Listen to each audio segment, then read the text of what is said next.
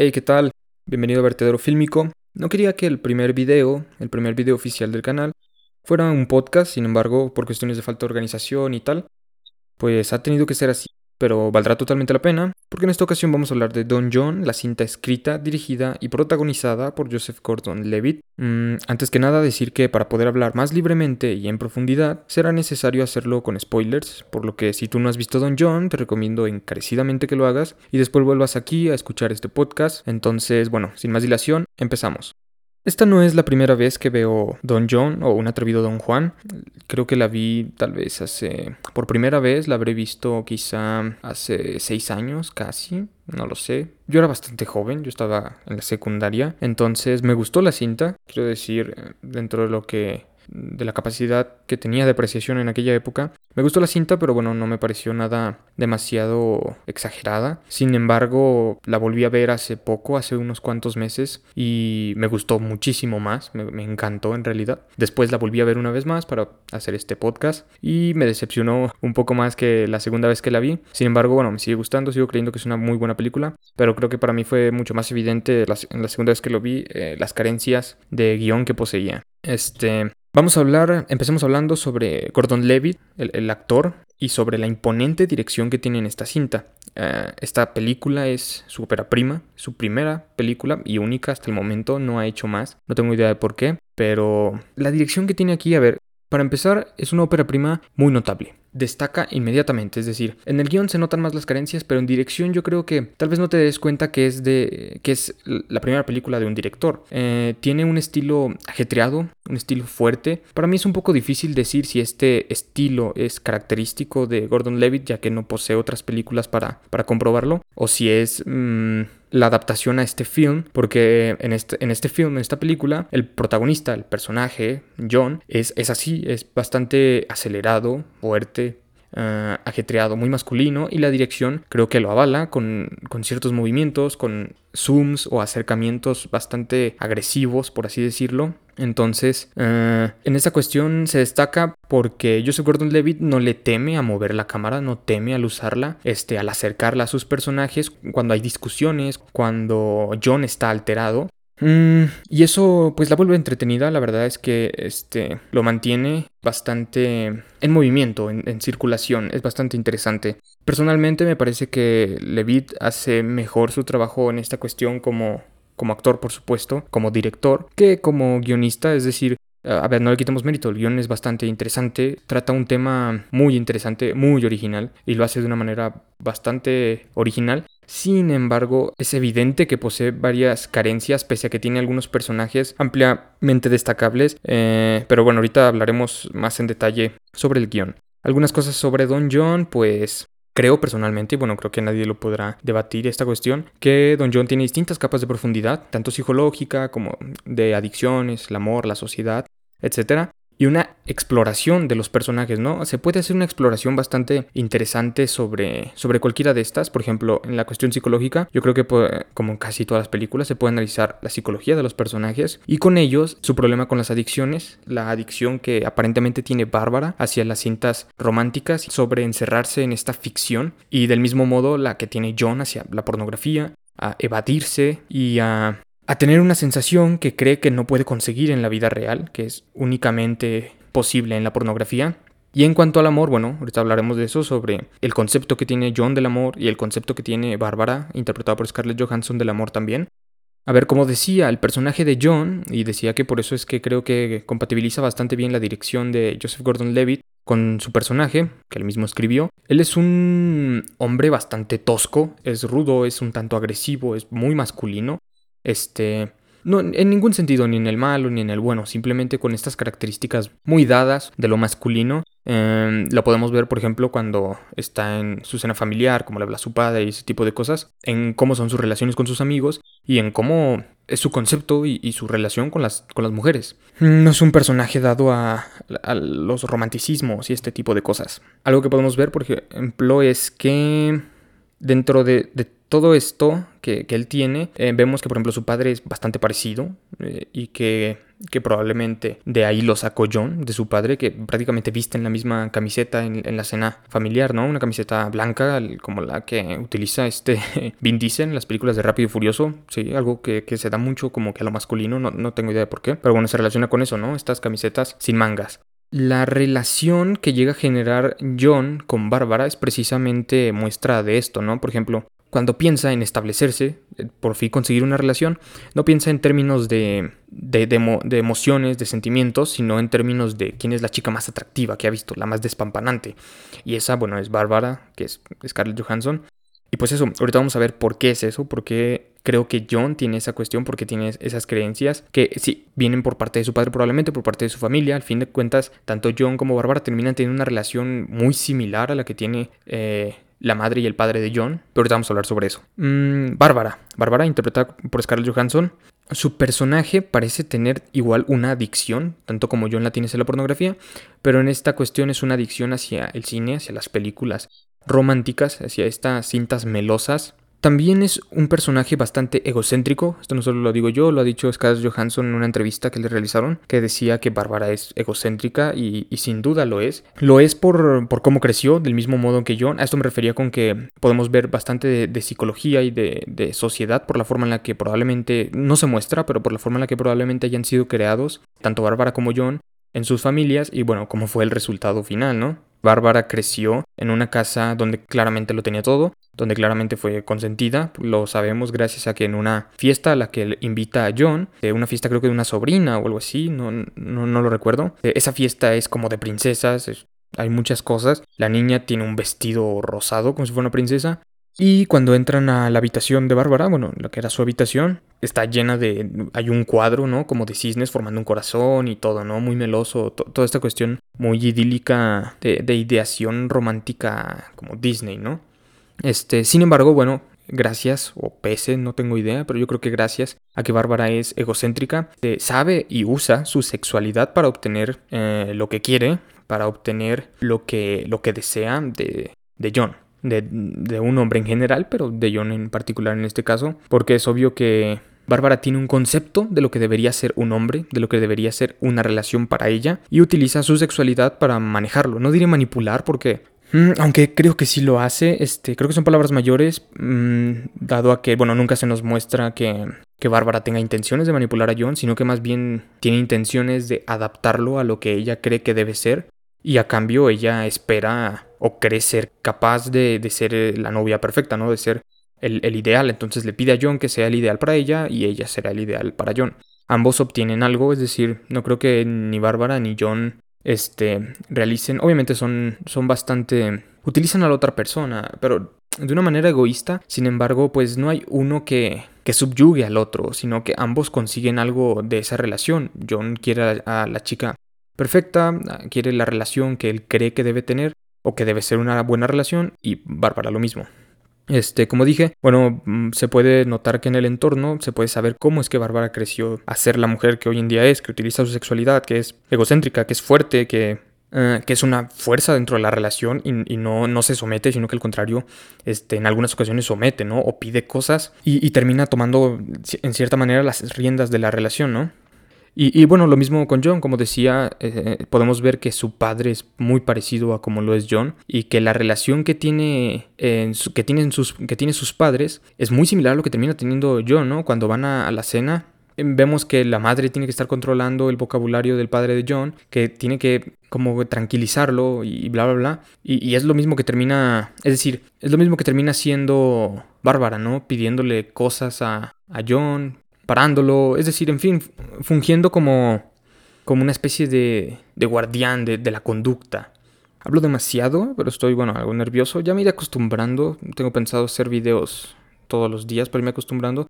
Porque no estoy acostumbrado a hacerlo, pues, sin guion o, o cualquier otra cosa. Y, y pues me cuesta. Pero yo espero que con el tiempo así me vaya acostumbrando. Porque tampoco quiero hacer algo demasiado sesudo, demasiado pensado. Espero que sea simplemente algo para tranquilizarme, para hacer las cosas, para decir las cosas. Me cuesta decir las cosas de una manera relajada, pero a las otras personas parece que se facilita, hablan por donde sea. No estoy generalizando, hablo de... Estoy pensando en ciertas personas, pero, pero no lo hago en modo defensa. Continuemos. Mm, sobre la adicción de John hacia la pornografía, Algo que me parece interesante es ver cómo la pornografía es vista en la película, la forma en la que se ve. Vemos, por ejemplo, que, es todo un ritual cuando lo va a hacer, ¿sabes? Cuando, lo presenta la pornografía es como toda una especie de ritual con los cortes y tal. John incluso habla sobre el ritual que tiene de esperar a encontrar el video perfecto, y todas estas cosas que después podemos ver en la otra adicción que sería la de Bárbara, en la del cine romántico, que igual cuando van al cine es una especie de ritual. Se, mm, los cortes lo sugieren, los cortes sugieren una especie de ritual, tal y como se hace con lo de la pornografía. Y bueno, nos lo da a entender que por todas partes, ¿no? Tanto en el montaje como en la forma en la que se dirige, es decir, por ejemplo, cuando está en el cine, cómo se enfoca Bárbara con esta expresión de, de irrealidad y de imaginación, como si estuviera fuera de sí misma e imaginando cosas que claramente pues no son reales. Y, algo parecido pasa en John, ¿no? Cuando la cámara igual lo enfoca a él mientras está viendo pornografía. Lo de las pantallas, también podemos ver que, por ejemplo, muchas veces las pantallas toman la pantalla misma, es decir, no se graba únicamente una especie de plano dentro del plano, en la cuestión de que graban alrededor, graban la televisión y se ve la pantalla, sino que la pantalla toma propiedad en el montaje y se vuelve parte de la pantalla solo por breves segundos, pero después vuelve y esto nos da una idea de cómo la pantalla prácticamente toma la realidad de los personajes, es decir, deja de ser una pantalla y se vuelve la realidad. O al menos eso me parece a mí, en la cuestión de que ya no solamente está viendo el celular, sino que de repente lo que se ve en el celular se ve en toda la pantalla. Y bueno, a mí me parece que eso es lo que sugiere. Eh, esa alteración de la realidad, es, ese enfoque, esa, esa inmersión total en, en las cosas que las pantallas nos muestran. Sobre esto, que hablar sobre la escena en la confrontación de adicciones, la que tiene Bárbara y John, cuando Bárbara, bueno, después de, no, no la primera, sino la segunda, cuando descubre que John le ha mentido y que sigue viendo pornografía, ahí podemos ver, los diálogos son tremendamente simples, esto es a lo que me refería con que Joseph Gordon-Levitt patina un poco, tiene algunas cuestiones flojas ahí en el guion y es que bueno los diálogos son bastante evidentes un, tanto redundantes al igual con la imagen no la imagen dice lo mismo que, que, los diálogos los diálogos lo mismo que la imagen y bueno termina siendo algo bastante algo que está bien pero que, que es roer el mismo hueso entonces, en la escena de confrontación entre John y, Bárbara, podemos ver, por ejemplo, un diálogo muy divertido en el que John literalmente le dice que, que, hay de la adicción que ella tiene hacia las películas y Bárbara contesta que eso es diferente. Dice, dan premios por eso. Y John dice, bueno, también dan premios por el porno, por las películas porno. Y bueno, como digo, es básicamente evidente, es lo que decías, porque ya puedo decir, porque los personajes mismos lo dicen, que Bárbara evidentemente siente una adicción hacia hacia ese tipo de cintas y pues casi todas las personas, ¿no? Todas las personas tienen una adicción o por lo menos una especie de... se le llaman refuerzos, refuerzos positivos o, algo así. Este, podríamos llamarlo también como una especie de escape. En ciertas cosas, ya sean series, películas o tal vez incluso videos, pero casi todos lo tenemos. Bueno, no me atrevería a decir que todos son adicciones, pero sí, sin duda ha de haber por ahí algunas personas que estén en la adicción o que probablemente lo rocen. Continuando, el personaje de Julianne Moore, Esther, es creo que lo que más evidencia cómo David patina en la cuestión de que, a ver, es obvio que se esmeran sus personajes, tienen bastante, son bastante interesantes, pero de nuevo son redundantes, tal vez por el miedo de, Gordon Levitt de caer en, en ser inentendible, en que su cinta fuera que su cinta se prestara a, malinterpretación bastante fuerte, creyendo que es una cinta pues enteramente sexual debido a que contiene fuerte material explícito y por ello pues haya decidido introducir diálogos quizás innecesarios, bastante simplones, con tal de que casi cualquier espectador que la viera eh, pudiera comprender el mensaje y no tuviera que anclarse con, con lo que estaba viendo, ¿no? Que a lo mejor puede ser chocante para algunos espectadores. Y como digo, bueno, el personaje de Esther creo que es el que más lo evidencia. Eh, en general, la mayoría de personajes lo evidencian por segunda vez o tal vez en la primera. Pero bueno, el, personaje de Esther es el que más lo evidencia de todos, debido a que, bueno, sus diálogos son un tanto simplones y redundantes, ahí se notan los errores. El personaje de Esther termina siendo un poco como, como este personaje sabio, ¿no? Que dice lo que, lo que debe decir, ¿no? Al personaje y ese tipo de cosas. Este es como el personaje maestro pero en este caso termina siendo no solo el personaje maestro, sino que termina siendo el personaje que se hace cargo de decir lo obvio, de remarcar las cosas, de decirle a John lo que todos hemos estado viendo, pero ya se encarga de remarcarlo porque si no, bueno, quién sabe si no lo entenderías o quién sabe si no lo captarías, y ni siquiera en los diálogos es capaz de decirlo de manera diferente, de manera que lo haga pensar diferente, sino que dice pues lo mismo, ¿no? O sea, remarca la, la adicción de remarca la adicción de John y remarca ciertas cosas con los diálogos que, bueno, como dije, son lo mismo, se viene diciendo casi toda la película, pero este personaje tiene que, tiene que reiterar todo eso. Eh, también se nota en la forma en la que interactúa con John, la forma en la que interactúa con el protagonista. No me atrevería a decir que cae como en este tipo de arquetipo de, la Manic Pixie Dream Girl, pero, pero poco le falta para caer en, en ser. Se nota que el personaje sirve mucho al personaje de John, es decir, es casi necesario, es como que un tanto excéntrica, necesita ciertas cosas que favorezcan su interacción con John, que, que son obligatorias, decir, el personaje está encadenado totalmente al protagonista. Es una pena, porque ojalá pudiese dar más. A ver, no nos engañemos. Casi todos los personajes, este, si no es que todos, sirven al pro o sirven al o a los protagonistas. Eso es obvio, es evidente, pero la, intención, al menos de la mayoría de, historias, es que, bueno, que los personajes se sientan como con vida propia, ¿no? Y que sientan que, no solamente están anclados al, al, protagonista y que se mueven en base a lo que él hace o dice, sino que son personajes propios que interactúan y chocan con el protagonista y viceversa, ¿no? Que el protagonista también lo hace con ellos y así pues hay una historia orgánica, una historia más realista. Eso es lo que en teoría pues se intenta generar en la mayoría de historias, al menos que bueno, se busque el, efecto contrario.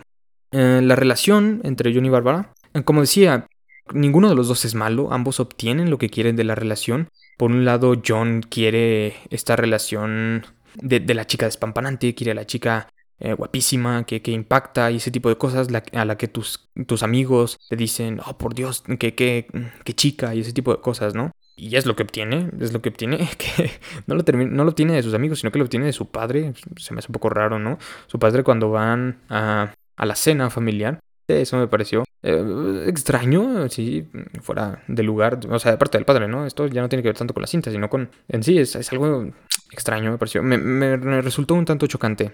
Pero bueno, esto es lo que obtiene John. Y Bárbara este, busca cosas un poco más fuertes en John, ¿no? Busca no solamente que, bueno, John es un hombre hmm, atractivo, está, eh, tiene un cuerpo bien cuidado y tal, pero le faltan algunas cosas que Bárbara considera y que Bárbara cree que debería tener, como, bueno, un mejor empleo, una mejor educación. No sé si con lo de la educación tenga que ver o si simplemente le impone la educación para poder hacer que avance a un nuevo trabajo o que quiera que él tenga las dos. Quién sabe.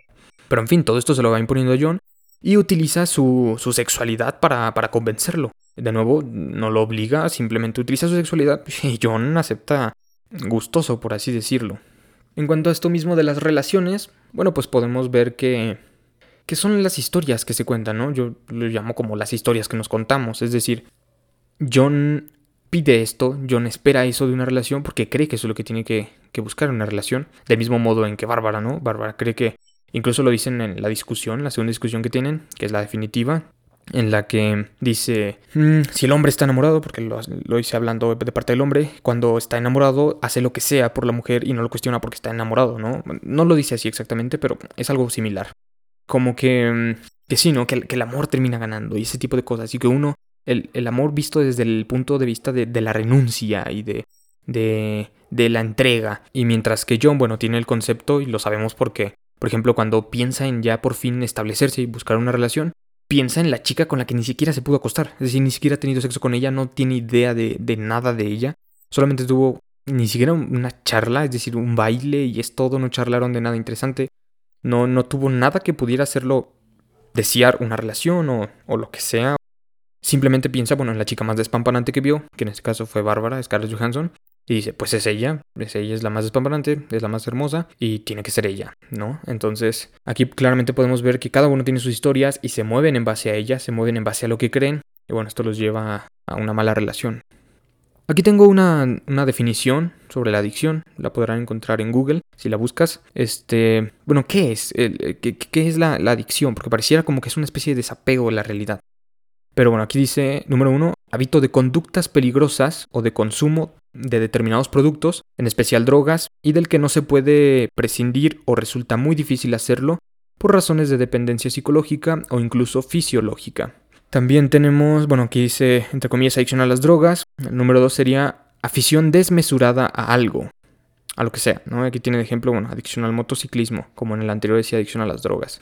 Entonces, podemos ver que a fin de cuentas es eso, ¿no? Es, es una, una afición, un deseo por algo que se repite demasiado, que es insistente y que, es consistente también a lo largo del tiempo. Entonces, este, podemos hablar claramente de, una adicción por parte de, de Bárbara, ya no solamente porque en la película no lo hacen ver así, sino porque, bueno, es así, mm, ya no solamente en la cinta, sino en la realidad y por definición.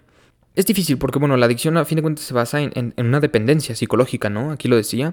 Pero yo creo que sí, ¿no? Yo creo que, que la adicción generalmente es por una, una necesidad de, de desapego de la realidad o de, de esconderse, como, como de, alejarse de, la realidad. Para mí fue algo interesante esto de Bárbara, porque no es que no lo haya visto así, bueno, en cierto punto me considero, yo me considero como un cinéfilo, soy un amante de las películas, me encantan, y, mi género favorito es, es, el, es el, romántico, es el, el romance, este, porque no lo sé, no lo sé, siempre he preferido estas cosas, ¿no? Me gusta el romance, me gustan también los, los, los dramas, ¿no? Las cuestiones más, más humanas y no tanto la acción o ese tipo de cosas.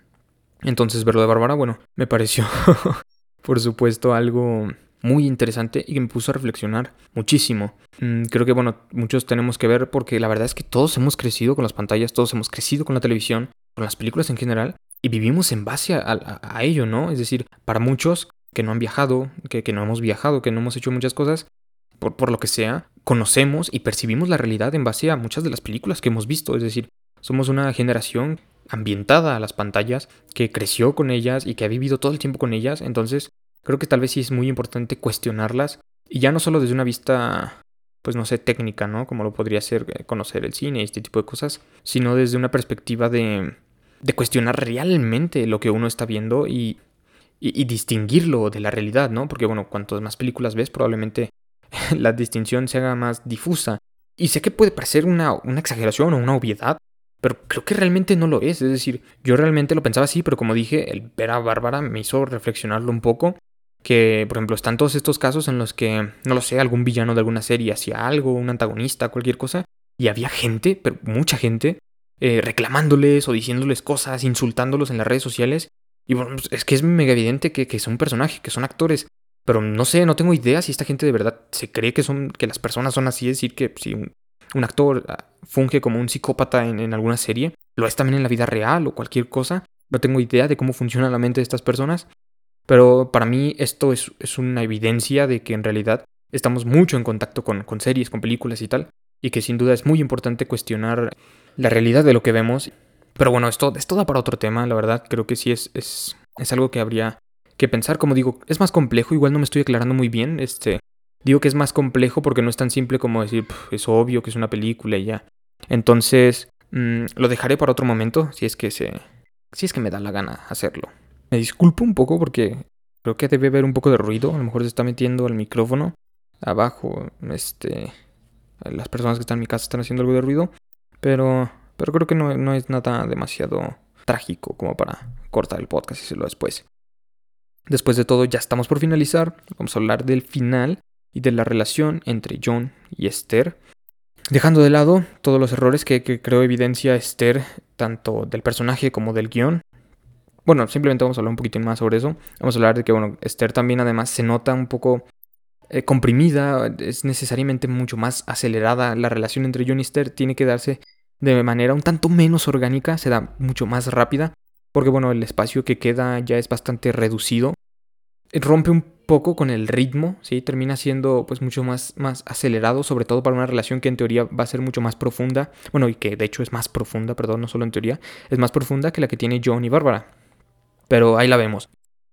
En cuanto a la relación entre John y Esther, algo que, es más que evidente y que es súper este, increíble que podemos ver es que, por ejemplo, la forma en, que, en la que se conocieron John y Esther no es para nada parecida a la forma en la que se conocieron John y Bárbara. Y que de hecho, al inicio de la película, dejando fuera las cuestiones de, las escenas sexuales, de la pornografía, este, pareciera una película romántica y melosa en todo sentido. Es decir, la forma en la que conoce John a Bárbara e incluso el montaje te lo deja muy claro. Por ejemplo, cuando John ve por primera vez a Bárbara, hay un zoom bastante agresivo, un zoom in hacia el rostro de, de John, ¿no? Creo que es hacia un primer plano. Y cuando la vuelve a ver, ella camina en cámara lenta y cuando están en el cine, la cámara gira en torno a ellos y las luces brillan demasiado, hay una superexposición. Entonces, todo es increíblemente romántico, increíblemente brillante alrededor de ellos y alrededor de Bárbara, entonces, pero esto es generado obviamente por la idealización que tiene John de Bárbara, aunque Bárbara sí es atractiva, pero bueno, es obvio que tiene una idealización hacia ella. Y en cambio con Esther eso no pasa, en ningún momento, ni siquiera cuando tienen relaciones, ni siquiera cuando cuando están juntos, eso no pasa en ningún momento. Este, y al final, bueno, lo hay un poco con la luz y tal, pero con, con la luz del sol, pero pero no es tanto así, es mucho más orgánico, es mucho más natural a que como pasa con John y con esta Bárbara, incluso cuando fue su primera vez que tuvieron relaciones, que ella llega, también la música y la cámara, la puesta escena, y cuando está hablando John sobre Bárbara mientras están a punto de tener sexo, como que una luz, una luz extraña, no sé si de arriba o algo así, que sale del pecho de Bárbara, bueno, que, que está como en el pecho de Bárbara o algo así. Y, es súper raro, pero, pero nos da una idea de, de cómo es esto, ¿no? Como si Bárbara fuera una especie de, no sé, son palabras mayores, pero no sé, diosa o algo así en el que se ve así, ¿no? Todo como que muy súper hermoso, en comparación, en contraste, como cuando John y Esther, por ejemplo, están, y que todo es mucho más natural, hay una, hay una luz tremenda sobre ellos, que es un poco como si estuvieran en un teatro y la luz los enfocara, pero no es más que eso, simplemente eso, no hay muchísimo más decoración. La cámara no realiza como movimientos, travelings demasiado interesantes, es simplemente se enfoca en, en, la, en la acción. Y bueno, este, la película acaba bastante bien, es decir, la relación que, tiene, que termina teniendo John con Esther, bueno, es claro que, que lo mejora y termina siendo lo que Esther le decía a John, que como dije, toda la película lo viene diciendo, pero bueno, Esther lo reafirma diciéndole que, por si no te habías dado cuenta, ¿no? Que en realidad John lo que quiere es una, una conexión humana, una conexión real con una mujer, quiere sentirse perdido, ¿no? Perderse en la otra persona. Y esto también evidencia, eh, pues los problemas que tenía John, ¿no? Y ahorita, ya para finalizar, vamos a hablar de eso, los problemas que tenía John, probablemente debido a su familia, yo creo que es debido a su familia, pero no solamente a su familia per se, sino a, la cultura, ¿no? La cultura tanto masculina como femenina que pueda tener. Es decir, también Bárbara no, no se salva de eso. Al final podemos ver que, por ejemplo, John está mucho más tranquilo. Antes conducía enojado, como errático, y, y, se molestaba por cualquier cosa. Siempre estaba como que con mucha energía, con mucha tensión. Pero en cambio, después de que conecta con Esther, tanto de manera personal como sexual y física y emocionalmente, se encuentra mucho más tranquilo. Por ejemplo, deja de usar el gel. Esto, bueno, es, algo debido a lo que le dijo Esther, pero probablemente también tenga que ver con el hecho de que, bueno, él está más tranquilo y ya no le importa tanto dar una cierta apariencia. Probablemente, ¿no? También probablemente puede ser que simplemente lo hace porque, bueno, Esther se lo dijo y ya se lo dejó, ¿no? Pero en fin, podemos ver otras cosas como, por ejemplo, el cambio en la rutina de John, ¿no? Que, por ejemplo, siempre iba a hacer ejercicio en cierto lugar pero de la nada simplemente va avanzando mucho más tranquilo que antes. Antes caminaba totalmente recto y con el rostro, digo, con, la cara levantada, con el mentón levantado, como si siempre fuera una especie de macho alfa o siempre tuviera que estar la defensiva. Pero comienza a comportarse diferente, a estar más tranquilo, caminar más relajado, y mientras lo hace, voltea y ve que están jugando básquetbol y va y lo hace, decide hacerlo, así de la nada, ¿no? Cambia su rutina comprende que la realidad que él creía es, es muy diferente, es mucho más compleja, pero sobre todo él comienza a sentirse mucho mejor en ambientes fuera de, de lo común, ¿no? Es decir, para él su rutina era como un templo, un santuario, ¿no? En el que siempre se sentía cómodo y ahora comienza a sentirse cómodo fuera de esa rutina. También tenemos este gag, este gag religioso, ¿no? Que siempre utilizaba Gordon Levitt en el montaje, bastante divertido este al final, en el que eh, igual es parte de la rutina, ¿no? Es que forma todo, eh, el montaje nos ayuda a ver todo como una especie de rutina en la que iba y se confesaba y luego empezaba con la música esta divina y, y bueno, sí, como este, este cántico divino. Y en esta ocasión también pasó lo mismo, pero por primera vez John lo cuestiona, dice, oh, espere, y entonces el montaje que, que, siempre iba como rutina, ¿no? Es decir, John se confesaba, le daban lo que la penitencia y comenzaba el montaje, ¿no? Pero esta vez se detiene y John, bueno, cuestiona y dice, a ver, no entiendo cómo es que funciona esto, siempre me lo he preguntado y tal, pero nunca lo expresaba hasta esta ocasión. Entonces, bueno, es obvio que la rutina de John sufrió, sufrió una transformación radical. Y bueno, como decía, iba a hablar sobre por qué creo que, esto tenía que ver con, con, su familia. Por ejemplo, vemos, como ya he dicho, que el padre de John es, es muy parecido a John, pero a ver, John no se ve tanto como su padre, más que en las escenas familiares, de la cena familiar cuando está con sus amigos se ve diferente, es decir, nunca utiliza esa camiseta ni siquiera en su casa, más que cuando está en, la cena familiar con su papá. y chocan de esta manera tan de hombre a hombre y la forma en la que se hablan. Entonces, este, para mí es eso, es que simplemente John creció así y John tiene esos conceptos debido a por donde creció, es decir, mm, él concebía que eso era ser hombre, que eso era la masculinidad y no entendía ni siquiera otros conceptos. Y, y, digo, y lo sabemos porque Esther lo deja muy claro, como ya he dicho muchas veces, que lo que John realmente quería era una conexión real con la mujer. Pero cuando John lo, menciona, y de hecho para sí mismo, es decir, no lo comenta a nosotros, pero básicamente lo dice para sí mismo, este, cuando está narrando, ¿no? Cuando él funge como, como narrador, él habla sobre las chicas, que hay algunos videos que llama como perfectos o chicas perfectas, en las que logra evadirse por completo y que se deprime un poco por cómo es la vida real y porque no hay chicas así en la vida real. Es decir, él sí sabe cuál es su problema, sí sabe que, busca una especie de conexión, pero no puede ni siquiera ponerlo en palabras, ni siquiera ponerlo en palabras. Incluso cuando los pone en palabras, solamente lo hace hablando de, la pornografía. Y de hecho cuando habla con Esther, Esther se lo dice, él también habla de la pornografía y de nuevo dice que la pornografía tiene algún efecto y que hay algunos videos que son como perfectos y bla bla bla. Entonces, el hecho de que John no sea capaz ni siquiera de ser sincero consigo mismo, de que John tenga estas ideas y que las vea de esa forma, nos da a entender que, bueno, es un hombre que claramente creció con conceptos equivocados, que no conoció a un hombre que le enseñara a estar en conexión con sus propias emociones, a lograr obtener lo que deseaba, y al final, pues, lo logra en parte gracias a Esther, si no es que casi enteramente, como dije, Esther cae un poco en esto como de la salvadora, ¿no? Es, es el personaje que salva al protagonista, lo salva de sí mismo y así, ¿no? Pero sí, y, y, llega la paz, llega la paz, este, e incluso por fin ya no va al, al antro, sino al antro, no sé cómo se le llame, se le puede llamar, un bar, una discoteca, no lo sé, sino que va con sus amigos y tiene una, una forma de, de estar con ellos diferente, ya no está con ellos como un grupo que caza chicas, sino simplemente está con ellos y se nota que, que, como dije, probablemente esto se debiera a que John no, no, no, sabía cómo conectar con otros hombres de otra manera. Es decir, John tenía estas ideas en su cabeza, pero simplemente no era capaz de, de saber cómo ser diferente. Y bueno, al final, por fin lo logra, gracias a un guion que lo favorece y que de vez en cuando, pues bueno, eso mete en aprietos a la película, pero que a fin de cuentas sigue dejando una película bastante memorable, con, con, con una historia puede conmover a cualquiera, sobre todo porque capta tu atención desde el inicio y está ahí cando y es chocante con las escenas pornográficas porque son bastante explícitas. Hay sonidos este, sexuales, gemidos bastante fuertes. Y eso hace que, bueno, que estés ahí, ¿no? Incómodo quizás. Este, yo no me incomodé, pero bueno, entiendo que la gente se puede incomodar. Y que al final, bueno, te deja, por fin, te deja en paz y entiendes muy bien todo el camino que, tuvo el, personaje. Eso es todo de mi parte. Como dije, no esperaba que el primer video fuera un podcast, no estoy seguro si el siguiente ya podría hacerlo en condiciones. Me disculpo de nuevo si es que no estoy haciendo lo mejor. Eh, necesito... Estoy muy acostumbrado, me acostumbré un poco al guion y tal. Entonces voy a intentar... Pero no quiero que este canal sea sobre guion y así, porque es que es bastante cansado, bastante frustrante este, hacer videos y muchas veces llego tarde, muchas veces... Este, a ver, estos videos van a estar llegando tarde también, pero eh, sobre todo en otro canal que tengo sobre películas y tal.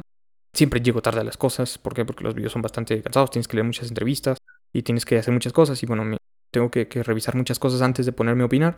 Pero aquí simplemente quiero opinar, sin importar si, si me equivoco o si me trago y tal.